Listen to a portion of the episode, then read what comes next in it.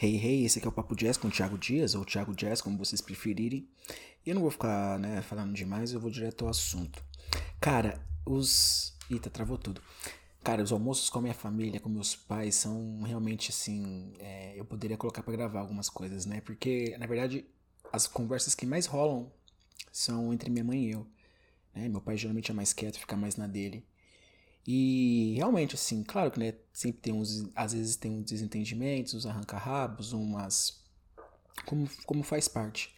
Mas ao longo dos anos também, né? Também com a necessidade de ficar em casa todo o tempo, né? Com a pandemia. É, como a gente faz isso todos os dias, como nós estamos almoçando. Não, a gente não anda tanto junto, mas almoço é basicamente sagrado. Só no sábado que a gente não almoça, geralmente senta na mesa para comer, mas de segunda, sexta e domingo é bem tradicional. E eu tenho muitas conversas com minha mãe porque nós temos pensamentos diferentes sobre várias coisas, né? Apesar de nós sermos apenas ou já 20 anos de diferença, né? Minha mãe, quando eu nasci, minha mãe tinha 21. E eu sou o único filho dela, né? Então, uh, por mais que algumas pessoas vejam quando, quando, tem, quando tem pais assim dessa certa idade, mas não são tão velhos assim, porque geralmente os pais das pessoas que eu conheço têm 30, 40 anos de diferença. Então são duas gerações, uma geração e meia de diferença de alguns pensamentos. Então às vezes tem muitos embates, as pessoas às vezes nem sentam para conversar sobre algumas coisas, né? Porque não conversam, não não não não batem o um assunto, um, um vai ter uma, um pensamento muito rígido, o outro não. Mas por que eu fiz essa introdução? Porque os, as conversas em casa, eu acho que é, eu precisava destacar isso, separar um pouco para poder falar sobre as coisas que acontecem.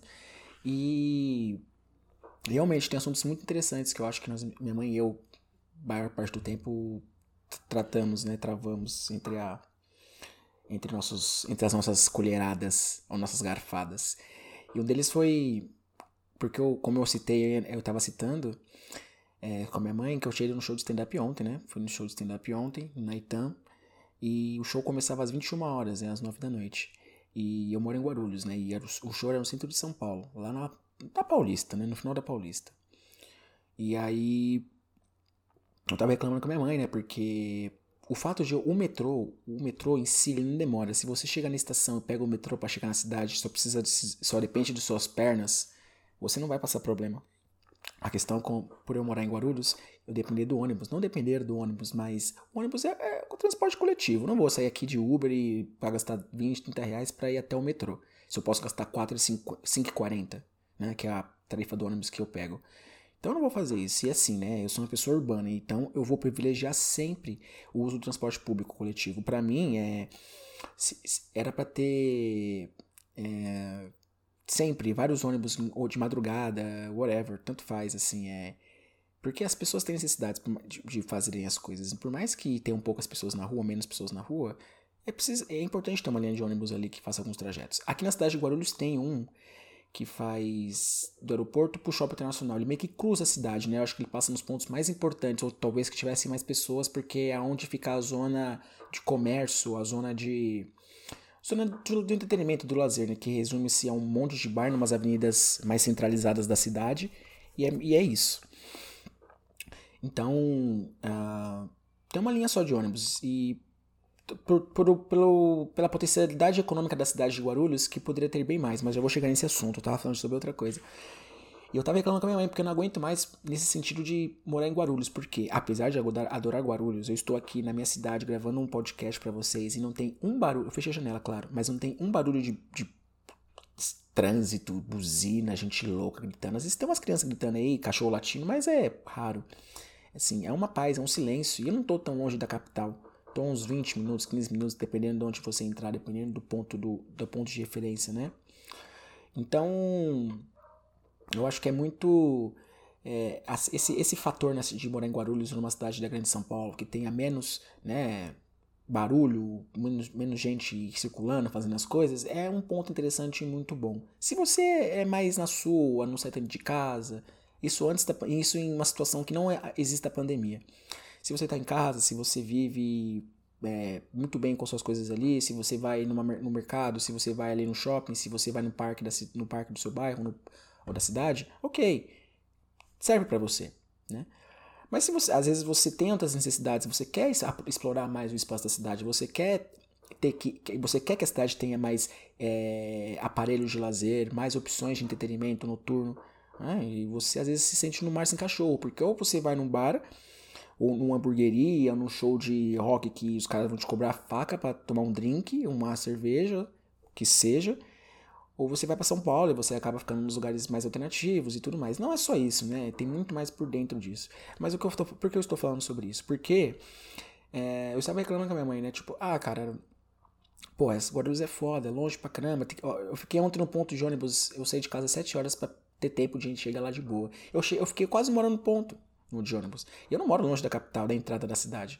É, em 10 minutos, nem isso, já tô entrada da cidade de São Paulo.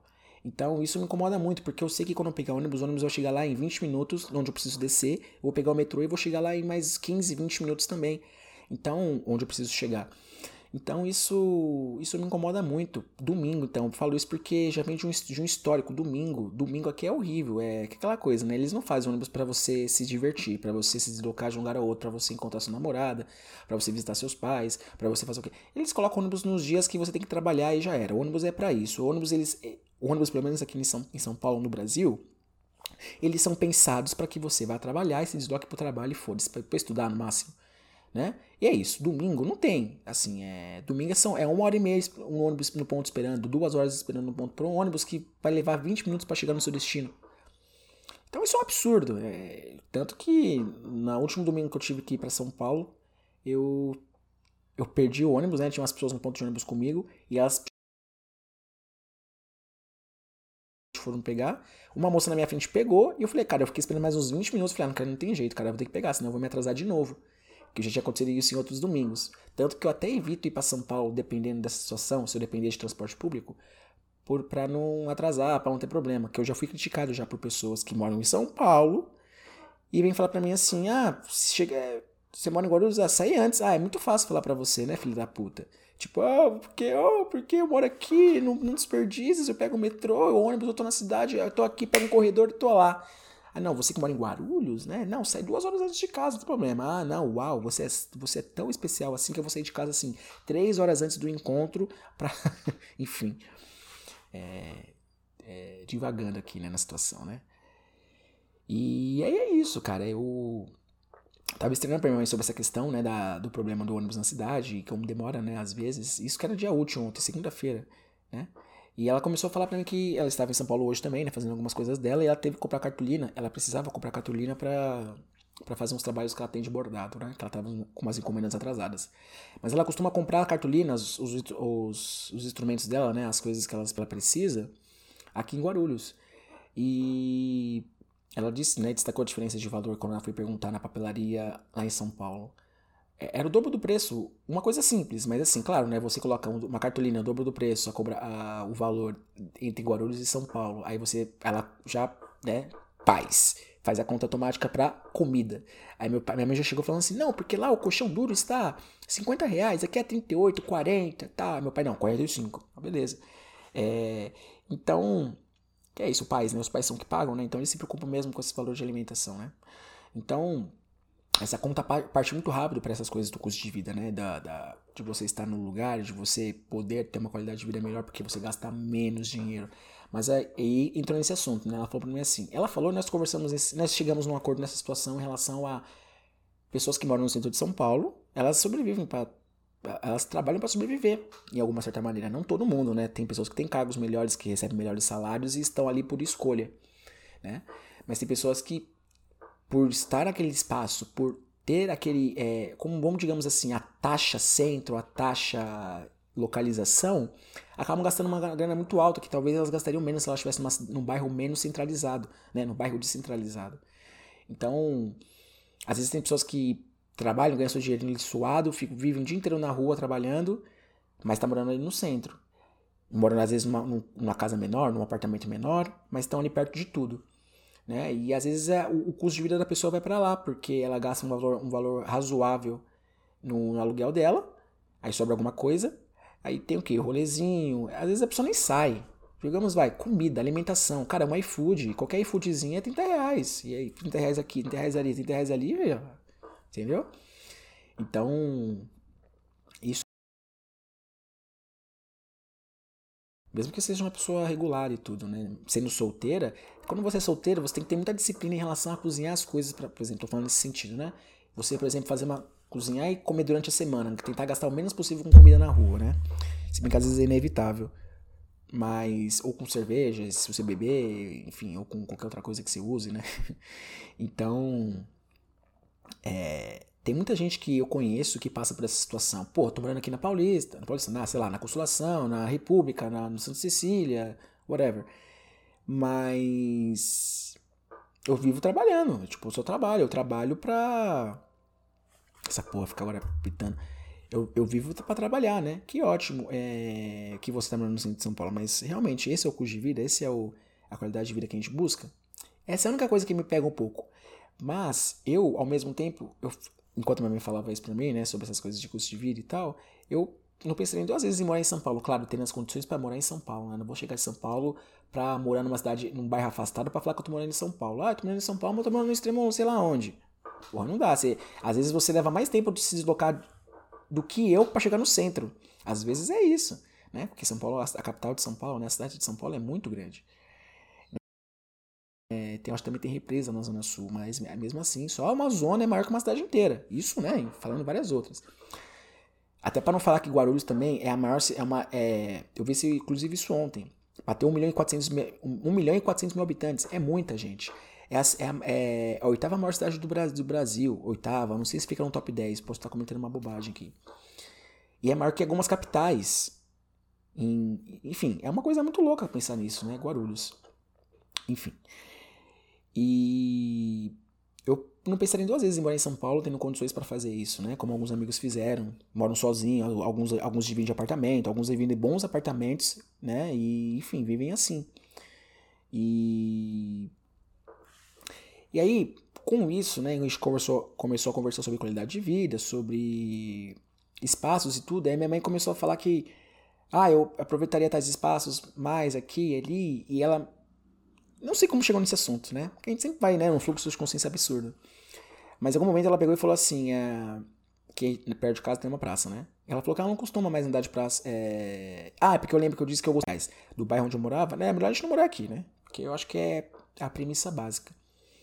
Por exemplo, aqui na praça. Né? Minha mãe fala assim: ah, tem pessoa que tá aí, eu quero correr de manhã, tem gente aí na praça conversando, é, de manhã, tudo nóia. Eu falo, mãe, mas eu não vi, eu nunca ouvi falar de, uma, de, de algum problema de algumas pessoas mexendo com as pessoas que vão correr lá, porque é uma coisa recorrente nessa praça onde eu moro, perto onde eu moro, que as pessoas corram, né, em vários horários do dia, né, em, em, em volta da praça.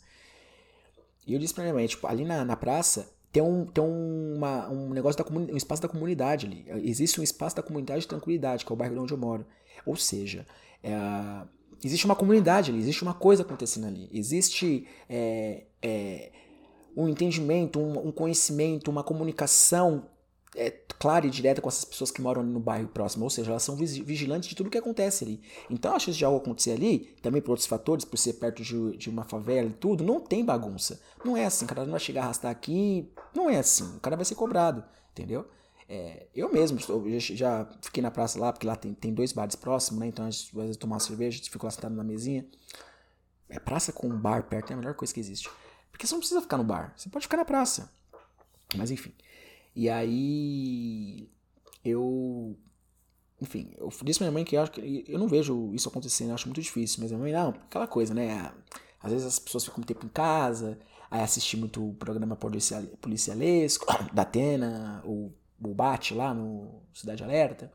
Aí fica com uma coisa assim, claro que essas, coisas são reais e não podem fingir que não existem, claro que são.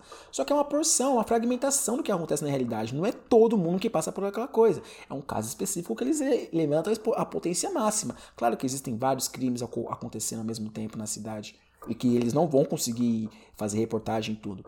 Mas essa sensação que as pessoas às vezes têm, pessoas geralmente mais velhas, até que deram vazio, não só isso, mas isso é uma das gotas do oceano que trouxe esse problema que nós temos agora na presidência, no governo, são essas coisas. As pessoas acham muito demais que o mundo é extremamente perigoso, que o mundo é muito hostil. Não que o mundo não seja perigoso e hostil, só que já foi muito pior e as pessoas não sabiam disso. A gente tem mais noção das coisas agora. Claro que, historicamente, as coisas vão melhorando. Né? A gente não pode dizer que o mundo antes era melhor. Né? Quem fala isso é maluco. o mundo era melhor. A pessoa não sabe do que ela tá falando. O mundo, ele é melhor. Não é um mundo ideal, mas ele é um mundo melhor. Só que não é por causa disso, que é uma discussão que eu tenho com minha mãe frequentemente, que porque a gente vai, ah, beleza, tá melhor agora, então ok. Não, as pessoas, o fato das coisas acontecerem é porque as pessoas estão lá reclamando, tentando fazer a diferença, tentando causar transformação no, no, no, mundo que vive, né? Não quer, ele quer muito, essas pessoas querem que o mundo seja melhor para suas futuras gerações, mas as pessoas querem que o mundo seja melhor para elas mesmas também, porque a gente vai morrer, quem acredita nisso, né? Vai morrer e já era. Então, não tem, não tem para onde correr. Então a gente quer o agora, então a gente vai reclamar, vai falar merda mesmo, vai pedir o que quer. E isso rola muito confronto, muito embate com a geração anti, é, com a geração anterior, com as gerações anteriores, porque parece que a gente, a gente tá numa ânsia, que a gente tá reclamando de tudo, que a gente tá só militando, que a gente tá lacrando, não sei o que, blá. Que eu falo com minha mãe, né? Por exemplo, ela foi citar um caso de uma pessoa que eu não sei quem era agora, que é historiadora, não sei se ela conhece pessoalmente, só viu no YouTube essa moça. Eu acho que ela viu no YouTube. Que ela tava contando a história de vida dela, que ela trabalhava, que ela acordava às 5 da manhã para chegar no trabalho às 7 e meia para entrar às 8, aí ficava na rua até meia-noite, por causa porque saía do trabalho e ia estudar, né, pra faculdade e tudo. Eu falava, não, mas como essa mulher estudava? Porque ela chegava em casa, ela, tipo, ela dormia 4 horas, pra, pro dia seguinte. Aí minha mãe, que sempre pegando essa coisa. É, mas ela sobreviveu. Sim, ela sobreviveu, claro, mas com a, a, a, com a, a que custas? Com qual, com qual carga emocional? Essa pessoa, essa pessoa, pra ela chegar lá, ela teve que superar inúmeras coisas. Se ela sendo mulher ainda. Então, ela te, provavelmente ela teve algum esgotamento mental, físico também nem se fala, né? Porque imagina essa rotina da pessoa ficar estudando e trabalhando, estudando e trabalhando e para de repente só final de semana para poder estudar. Né? Ainda mais história, que é uma coisa que exige, exige muita carga de leitura, né? como outros cursos de humanas. Então, é, eu, eu acho isso muito louco, muito louco mesmo. E deixa eu ver quanto tempo tá de gravação. Pô, 17 minutos eu tô falando pra caralho, hein? Mas enfim. E eu disse a ela que não é o ideal, né? Que as pessoas não deveriam né, ter, ter essa situação. Aí nós entramos na questão, não com essas palavras, mas a gente entrou nessa questão de descentralização do trabalho, né? De as pessoas terem que se deslocar tão longe de casas para poderem trabalhar, né? Que era mais, que era importante, como já já tivemos projetos, né? Que sempre falam que vão ter coisas descentraliza de, descentralizando o trabalho e para as pessoas se deslocarem menos e terem mais qualidade de vida.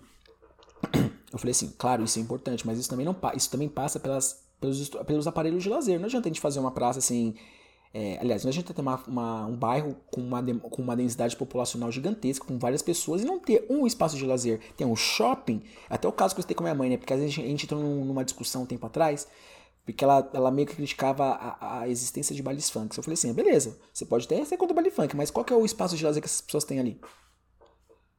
Não é? Então o que, que elas vão fazer? As, e, e, que jovem não se aglomera, não, não ouve música, não se junta? É, então, é, é a expressão genuína e clássica da diversão. Não estou falando atribuída aos jovens, a diversão em si, a diversão pela diversão. As pessoas vão se reunir, beber e azarar, usar um negocinho, curtir o som. É isso, a essência é essa. O problema é onde são feitos os espaços, onde são, feita, onde são realizados esses eventos. Que tem toda uma história por trás, uma, uma um, um descontrole, um desenfreio populacional e habitacional que criou, que fez, fizeram as pessoas se agruparem em todo um espaço sem condições nenhumas de. Ah, como a gente sabe, né? É, fava cantada, é, saneamento básico, é, é, iluminação pública e o caramba 4.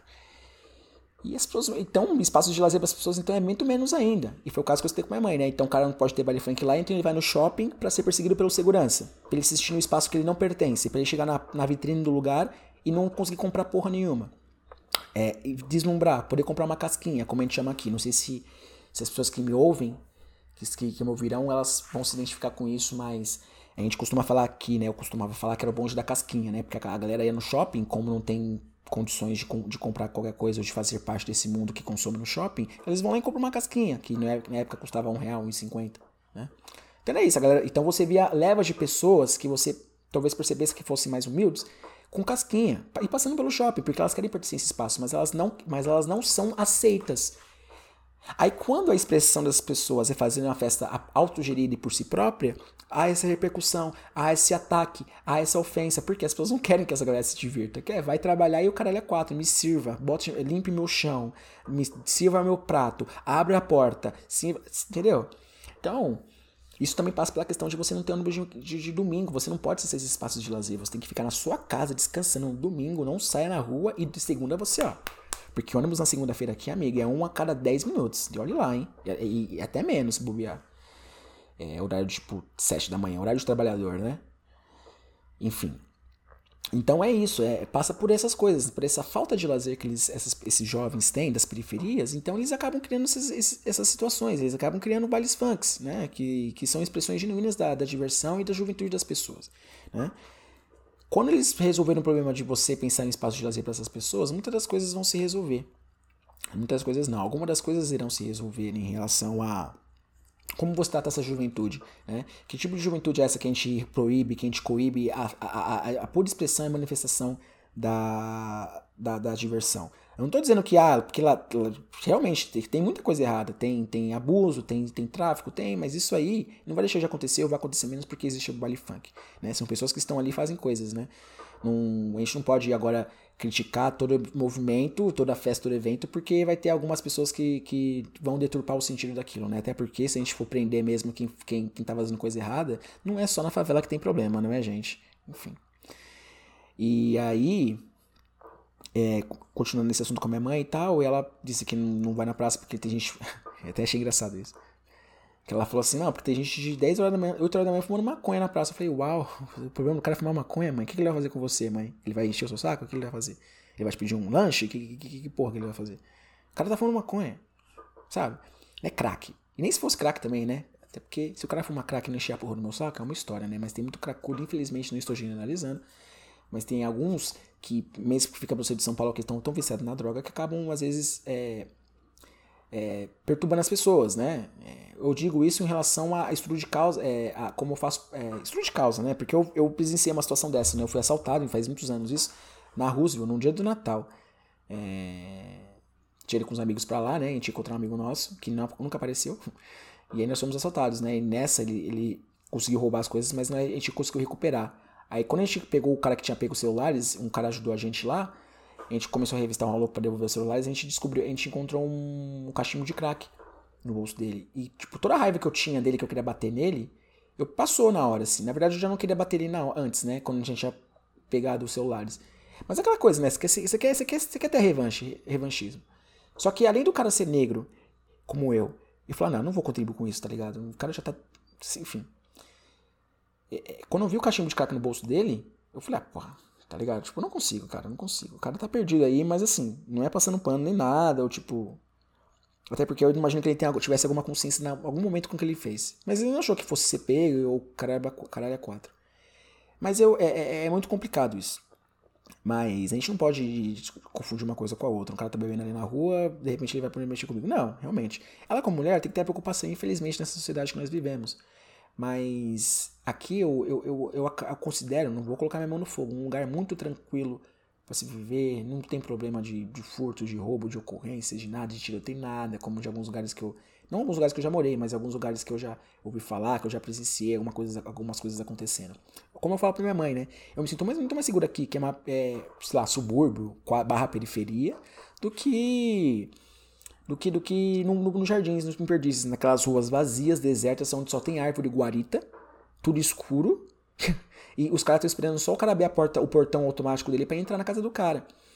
Então, tô dizendo aqui, né, nada justifica, mas eu me sinto muito menos seguro nos espaços desses. E eles realmente são mais frios, porque as pessoas se encastaram nas suas casas, se encaixaram nas suas casas, e agora cada vez mais a sociedade, a, sociedade, a, a tecnologia tem favorecido porque as pessoas elas se encastelem mais, né? Porque, eu não tô falando da pandemia não, tô falando da pandemia. As pessoas elas têm Uber, é, têm Uber elas, elas não precisam sair de casa para pegar um, um, ônibus. Tem um carro que leva, que busca na porta da casa dela. Tem um iFood, não precisa de um restaurante. Não como já não existe esse delivery, né? Mas assim, vamos ser sinceros, né? Delivery de restaurante é uma coisa, iFood é uma coisa completamente diferente. Ela, ela transformou o mercado do, da, da, alimentação. Transformou. Não adianta a gente ficar aqui, ah, não. Transformou. Pro bem e pro mal. Muito mais pro mal, né? Digamos, é, vamos ser sinceros. Então, é muito diferente hoje. É muito diferente. Hoje em dia, pra você ter uma noção de como transformou, as pessoas não associam mais a ideia de iFood, de ir no restaurante. Elas associam com iFood. Tem gente que fala pra mim, gente da minha idade 20 e poucos. Por que, eu vou sair de casa para comer na rua se eu posso pedir um iFood? Cara, que absurdo! Que absurdo, tipo. Ah, então vou deixar de ter. Não tô falando da questão da pandemia, né? Tô falando até de momentos antes disso. Então a pessoa vai deixar de ter experiência do restaurante para vir na sua casa. Claro que é muito mais confortável estar em casa, mas você receber a comida é, num potinho lá e tudo, qual que seja, comida talvez ela tenha a qualidade parecida com o que seja um restaurante, mas vai ter um ambiente, toda a atmosfera de você sair, poder se arrumar e, e estar ali, e sentar num lugar bacana de repente. E, de e ver menus, ver pessoas, enfim. Talvez eu esteja falando isso porque eu seja saudoso de fazer essas coisas, né? Então talvez eu esteja romantizando um pouco. Mas enfim. E aí, eu não sei, é, transformou muito. Então as pessoas elas não saem de casa, elas não saem, elas não, elas não se deslocam para os espaços, elas vão do A ao ponto B da forma mais prática que tiver possível. Elas chamam Uber ou whatever, entendeu? E, ou pedem um iFood para que cheguem até elas. Então as pessoas, elas, esses espaços, né, as pessoas elas cada vez menos estão na rua, elas compartilham espaços. E aqui na minha, no meu bairro, eu fico muito feliz quando hoje eu, eu, eu sei, eu sei que umas sete da noite, da noite quando as pessoas estão voltando do trabalho, e até um pouco mais tarde as pessoas vão estar na rua, conversando. Não aquela coisa escandalosa. Estão na rua, na calçada, conversando, batendo um papo. Então, falando sobre qualquer coisa. Aqui na minha rua, até hoje, é uma coisa que eu acho muito tradicional. Você sabe aqueles velhos que ficam sentados na porta de casa, tipo, só vendo movimento, não tá acontecendo porra nenhuma. Nada está acontecendo na rua. Tá passando um cachorro cafundando no lixo. Mas elas estão lá na rua sentadas, elas fazem isso todos os dias religiosamente, como eu já vi aqui. Na minha que tem uma ou duas, duas pessoas que fazem isso. Inclusive tem um senhor que faz isso. Eu moro aqui há 10 anos e nunca cumprimentei o rapaz, mas enfim, o senhor, né? Porque eu sou dessas. Mas é muito louco isso. Não que dizendo que isso é o ideal, como eu gostaria que fosse, mas é uma coisa que acontece, é uma prática. Você consegue imaginar isso numa cidade, num bairrozão mais é, elitizado? Não consegue imaginar. Né? Então, e as pessoas conversando na rua, as pessoas saem na rua, as pessoas falam, as pessoas brincam na rua, as pessoas conversam, as pessoas vão aqui e ali, às vezes passa o carro com som que é demais, mas enfim. É, então você vê isso acontecendo. Então você se sente, tipo assim, eu estou, por mais que você não esteja ali, eu, eu faço parte desse desse, desse, dessa comunidade de uma certa maneira. Porque eu estou aqui, às vezes eu vou lá e converso com o cara da padaria, como conheço, eu converso com o cara da pizzaria aqui do lado, e nós trocamos uma ideia, ou eu falo com a costureira aqui do lado também, ou o cara da, da loja de, de materiais de construção, a gente precisando de alguma coisa aqui, eu vou lá e compro, entendeu? É meio que isso. E, e nos lugares hoje em dia, quanto mais encastelados eles, mais afastados eles são, menos as pessoas têm essa interação. E isso é um problema para gerações mais novas, essa geração TikTok, porque elas centralizam tudo na, no virtual, no mundo, no mundo que não está ali, né? Que o mundo não, um mundo que não é palpável, não é o tácito. Então, essas pessoas, com o tempo, elas vão tendo menos, menos é, capacidades e faculdade, de, faculdade no sentido mental de comunicação, de relacionamento, de escutar o outro, ouvir. Então, não estou dizendo que eu sou perfeito nisso, eu também tenho vários problemas com isso. Mas não é por causa da geração, é por causa que eu sou maluco mesmo. É... Então, essas pessoas elas vão, tendo, elas vão ter mais problemas de comunicação, mais, vão ser mais retraídas, vão ter que fazer mais terapia. Não que terapia seja um problema, mas elas vão precisar de uma maneira maior, vão precisar, sei lá, desde pequenas, desde adolescentes, e cada vez mais e é isso, isso é assim, é, ó como eu comecei a falar de uma coisa e tudo isso leva, né? É porque eu também falo pra caralho. Mas como as coisas levam, como tudo isso é, chega e como tudo isso vai para algum lugar. Né? É, é uma bola de neve. Você começa aqui, que desencadeia uma coisa ali, que tá tudo ali, que leva ali, blá blá blá. Então quando a gente vê, a gente tá todo perdido, fudido e largado na rua. Né? E aí é meio que por aí. As, cada vez mais as coisas têm ficado mais isoladas. As, as, situações, as, as vivências, as pessoas são mais isoladas e separadas. E a pandemia potencializou isso, né? Claro que as pessoas elas têm ânsia também com, com a restrição de poder estar com seus amigos, suas pessoas que você gosta. Isso também cria um desejo muito grande nas pessoas de quererem fazer isso de novo. E então, vamos ver o que acontece quando a pandemia passar e as pessoas puderem fazer o que elas sempre fizeram, né? E aí é isso. Eu tava falando com a minha mãe sobre essa questão de, do espaço de lazer, da, da, pessoa, além de ser central, descentralizar o trabalho, que as pessoas também tenham instalações de, de lazer, né, na, na, onde vivem. Porque não adianta ela só poder trabalhar lá, mas ela vai sair aonde? Vai fazer lazer aonde? Vai ter que se deslocar para longe para ter lazer? Não faz sentido. Né? Não, não, é, não, não, sempre, nem sempre faz sentido. Não é sempre necessário que a, que a pessoa se desloque tanto para poder ser, é, ter lazer, enfim. Então, com isso a gente entrou num outro assunto, né? Minha mãe, ela sempre tá ali pelo centro de São Paulo e ela me disse que tá, tem, tá estão construindo um hospital de referência para mulher na Rio Branco. Rio Branco, para quem não conhece, é perto da é uma avenida aqui em São Paulo, mas que ela passa pela pela Praça Princesa Isabel? É, passa, pela Praça Princesa Isabel, aqui em São Paulo, que é onde fica a Cracolândia, né? É, é um dos entornos ali da Cracolândia. E então, o que acontece? Tem coisas sendo é, construídas ali, empreendimentos sendo construídos ali. E a mãe falou assim: ah, como que a mulher vai se sentir segura em ir num hospital desse quando ficar pronto? Eu falei, mãe, lá vai acontecer uma coisa chamada gentrificação. Que eu já falei sobre, sobre isso com ela, né? E até citei o exemplo da, de, Estados Unidos, né? Porque tudo que acontece aqui no Brasil aconteceu na Europa ou nos Estados Unidos de alguma maneira. Não é da mesma forma, mas acontece. Em algum momento isso vai acontecer aqui. E foi o que eu falei pra ela, né? Porque se você pensa nos anos 80, anos 90, é, é, bairros, né? Tipo Brooklyn e alguns outros, né? Eu tô citando Brooklyn, né? Que eu acho que é o maior, melhor exemplo que temos da gentrificação. Eles tinham problemas de imóveis e tudo mais, e com o tempo foram abrindo lojas, e com o tempo também foram foi aumentando o imóvel. Então as pessoas começaram a sair dali, né? Pessoas mais pobres e tal. E começou a mudar a cara do bairro. E eu, é um processo que tem acontecido em São Paulo. Em alguns lugares você percebe mais e outros menos, depende das, de quão centralizados eles são.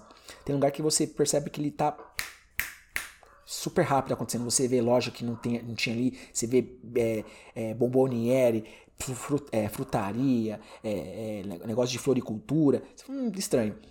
Estranho não, né? Tipo, hum, tô vendo o que tá acontecendo aqui.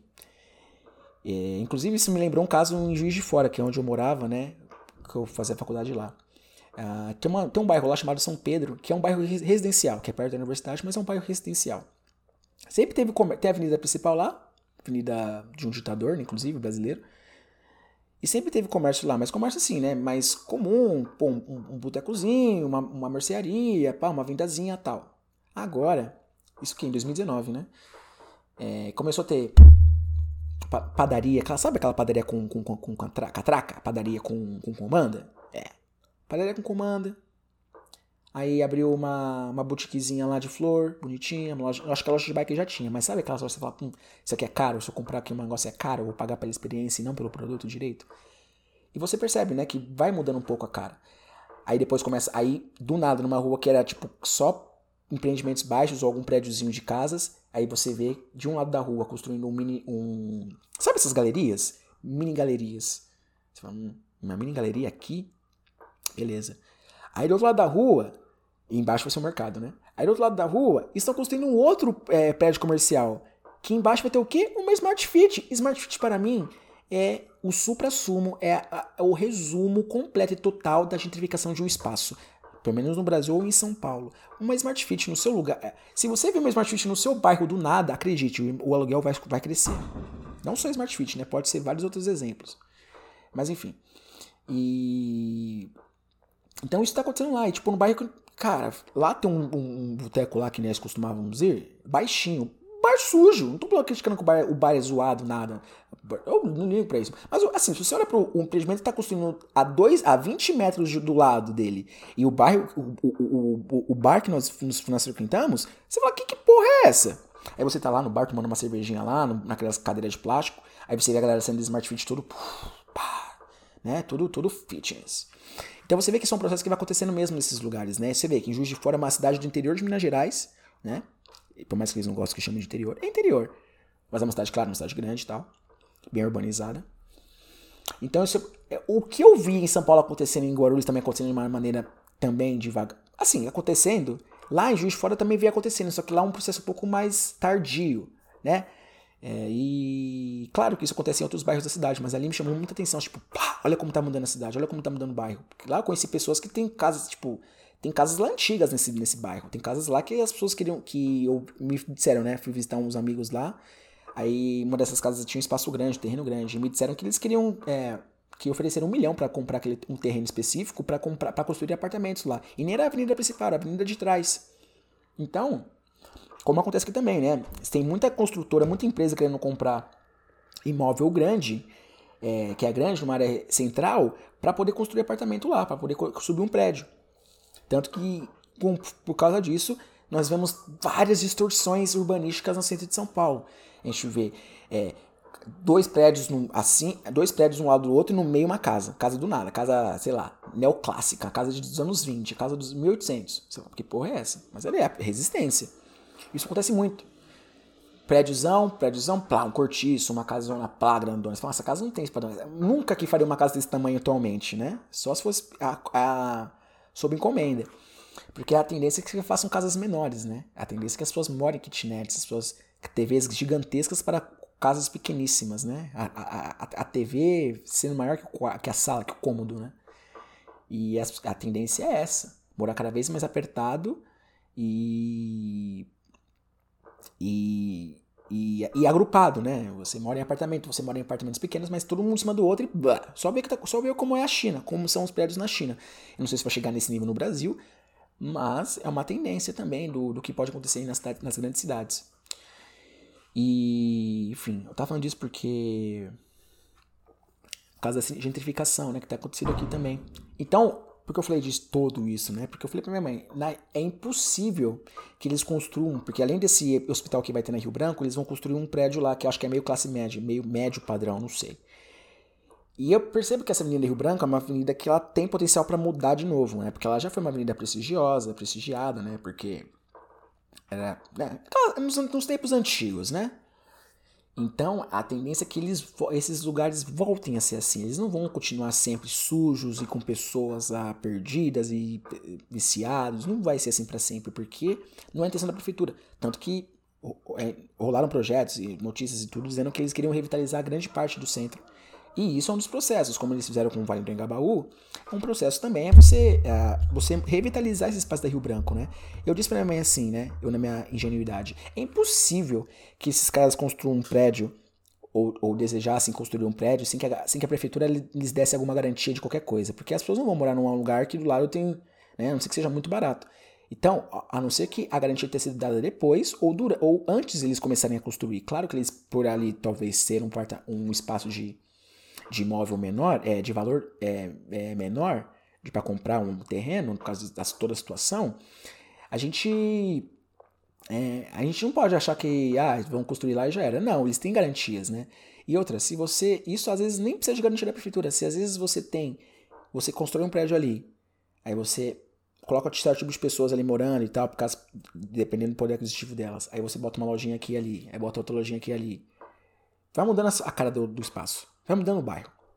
Eu tô falando uma situação limite, que é a situação das pessoas vivendo em situação de rua, Cracolândia. Eu poderia dizer um bairro normal que as pessoas têm várias casas ou prédiozinhos menores que começam a construir empreendimentos gigantescos e aí a, a, a, não, não a qualidade, né, mas o, o valor, o custo de vida ali é, é, fica descontrolado. Ele aumenta muito para as pessoas que moram ali ao longo dos anos. E é uma coisa que elas vão percebendo gradativamente, né? Não é uma de uma hora para outra. É um, dois anos, três anos cinco anos. Quando a pessoa percebe, cinco anos atrás, a vida dela era muito diferente do que, assim, né, em relação a custos de vida, qualidade de vida, às vezes tinha menos barulho no bairro, tinha menos pessoas circulando no bairro, existia uma, uma tranquilidade, uma calma, mas você percebe que, né, às vezes não é de uma hora para outra, claro, mas você vê que ali mudou, né, transformou, tem mais gente na rua, tem trânsito às vezes, tem, tem, tem gente para cima e pra baixo toda hora, o que eu também não acho ruim, mas dependendo de como for você cresceu, você se acostumou com aquele espaço, aquele bairro, é uma sensação ruim. É uma, é uma situação é, complicada e cansativa.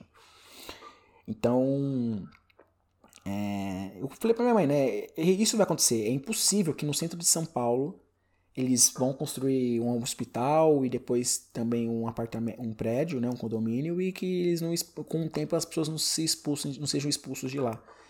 Né? E que até minha mãe falou que é, eles expulsam para outros lugares, né? Tipo, eles, é, gente, vão, vão, vão, tipo, como ratos, né? Eles vão jogando é, dedetizador e eles vão, eles vão ter que ir pra algum lugar, né? Resolver o problema, ninguém resolve.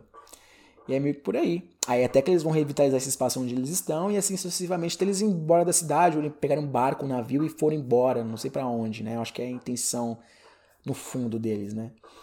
Enfim. Enquanto isso tem um monte de casa no centro de São Paulo desocupada. E, e é isso, né? Aí a gente falou sobre gentrificação, né? Sobre essas questões. E depois a gente partiu para a questão de, da, da, dos mendigos, né? Não dessas pessoas que estão ali especificamente, mas no geral, né? A gente começou a falar das situações de pessoas que às vezes perdem alguma coisa, eu não posso ajudar, porque às vezes eu. Sei lá, às vezes eu penso assim, tipo, coisa minha, né? Às vezes as pessoas. Às vezes o mendigo é negro, aí o mendigo olha para nós, para mim, que também que sou preto, e a pessoa tipo assim, que eu tenho talvez a obrigação de ajudá-la, mas não é por aí. Minha mãe discordou disso, né? Deixando bem claro. Mas às vezes eu sinto que é um pouco disso, né? Não que eu não entenda a necessidade ou a importância de talvez ajudar essas pessoas por justamente saber que é mais difícil para eles. Eu tenho certeza, eu tenho total noção disso. Só que às vezes eu não ando com dinheiro e eu como, como é um mantra meu. Eu falo para todo mundo isso. As pessoas até me odeiam por causa disso. Eu ajudar o cara ali agora é tipo um band-aid na. É um band-aid pra uma hemorragia interna. Não adianta. Não adianta. Ou é uma neusaldina para uma enxaqueca com, enxaqueca com aura. Não vai resolver. Você pode ajudar ali melhorar o momento da pessoa, mas não vai resolver. É? Então, acho que esforços maiores são necessários para que essas coisas aconteçam. Ah, então não é por aí que, ah, estou aqui, aí na verdade parece que é uma coisa mais que você se sente bem consigo próprio, né? Ah, eu ajudei uma pessoa, dei uma moeda pra essa pessoa, ai, hum, como eu estou bem comigo mesmo, porque deu um real pra pessoa, uau, como você é foda, porra, mudei a vida dessa pessoa.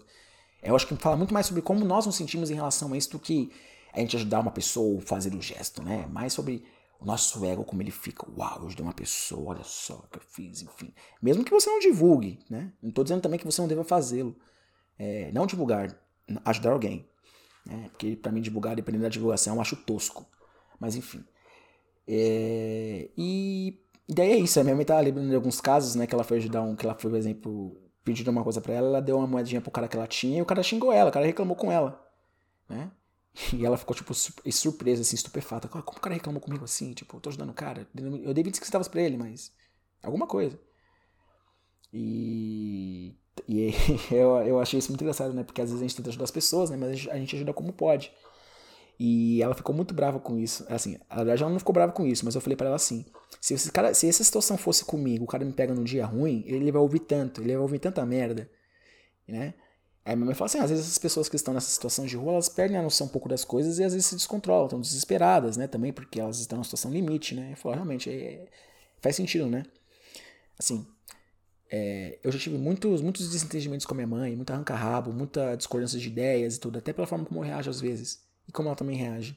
Mas são coisas que são embates. Eu não posso, tipo, às vezes, pelo menos eu, eu falo pra mim, por mim. Ouvir uma coisa que minha mãe fala, tipo, achar que é isso mesmo e tal. Às vezes ela tá com raiva e fala algumas coisas que eu não acho certas. Então eu não vou deixar de falar. Eu acho assim, se eu não consigo expressar quem eu sou, meus pensamentos dentro da minha casa, o que, que eu vou fazer na rua? Eu vou ficar quieto e calado e falar, é isso mesmo, concordar com todo mundo. Não é por aí. É, eu acho que, claro, que é um processo para mim também de entender e escutar as pessoas, que é uma coisa que eu preciso melhorar também, que eu sei muito bem disso. Tento conversar. Quando eu ouço uma, uma, às vezes uma opinião que não, não, que eu não concordo, sem às vezes sem muito embasamento, a pessoa dá, eu falo tipo, ah, eu já fico meio, ah, entendeu? Às vezes eu tenho que relevar, mas às vezes é difícil. Dependendo de quem fala, se é uma pessoa que você gosta, se é um amigo seu próximo e tal. Fala, pô, eu quero que essa pessoa pense diferente.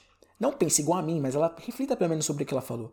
E as pessoas às vezes elas têm sido rígidas, fechadas em relação a fazerem isso. Né? Eu falo isso, eu, o próximo, o Joninho, a, a Luluzinha, qualquer um. Né? E isso é foda. Né? Mas é isso. Eu, eu acho que essa primeira parte do, do, do, do papo foi bom. Eu acho que eu falei bastante. Pô, 43 minutos falando, que que é isso, meu amigo? Melhor que encomenda, né? É sentar a bunda e fazer. Então é isso, pessoal. Até, até, até uma próxima. Tamo junto.